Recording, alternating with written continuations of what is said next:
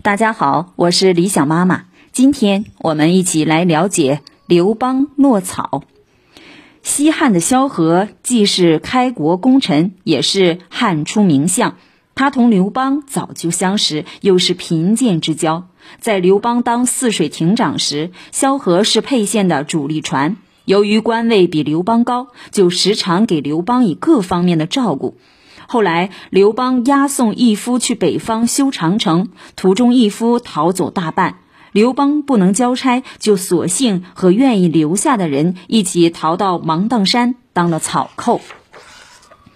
陈胜吴广的起义军不久打到了沛县，沛县县令非常害怕，萧何就给他出了个主意，说把刘邦召回，让他聚众来保卫县城。县令刚开始同意，可等刘邦一到，他又反悔了，并要加害萧何。萧何急忙逃到城外，和刘邦一起占了县城，杀了县令，推举刘邦为沛公。刘邦起兵的主要促成者、策划者是萧何。此后，他就一心一意地辅佐刘邦。他的主要功绩表现在两个方面。一是策划取得天下的策略，二是保障后勤、物资、粮草、兵源等供应。萧何每到一处，十分注意收集法令制度等图书文献，而不像其他将官一样忙着抢掠财物。在刘邦攻陷洛阳之后，萧何帮助刘邦制定了法令制度，完善了刘邦的约法三章，安定了汉中一带。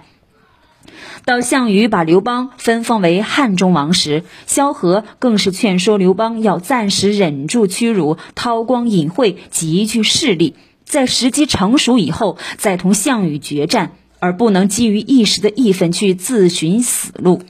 在萧何的劝阻下，刘邦安心汉中，整顿军备，为消灭项羽做好了准备。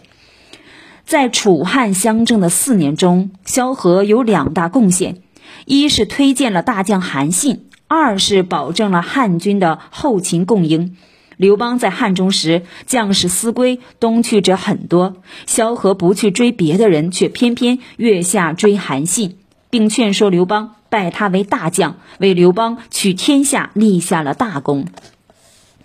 刘邦在东方与项羽作战，萧何在汉中安抚百姓，颁布法令，把军粮源源不断地运往前方。把军需工作做得井然有序，可以说没有萧何的后勤保障，就没有刘邦的成功。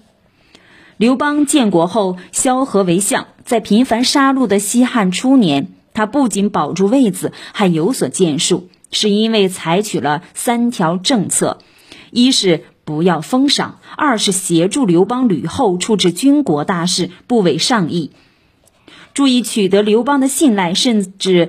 送子侄做抵押，三是设法自我贬低，让刘邦觉得自己无所作为，威望也不高。这样，萧何得以善始善终。刘邦称萧何为镇国家、抚百姓、张良想不绝于道的人杰，而另一位重要的文臣则当属张良。刘邦对他的评价是：运筹于帷幄之中，决胜于千里之外。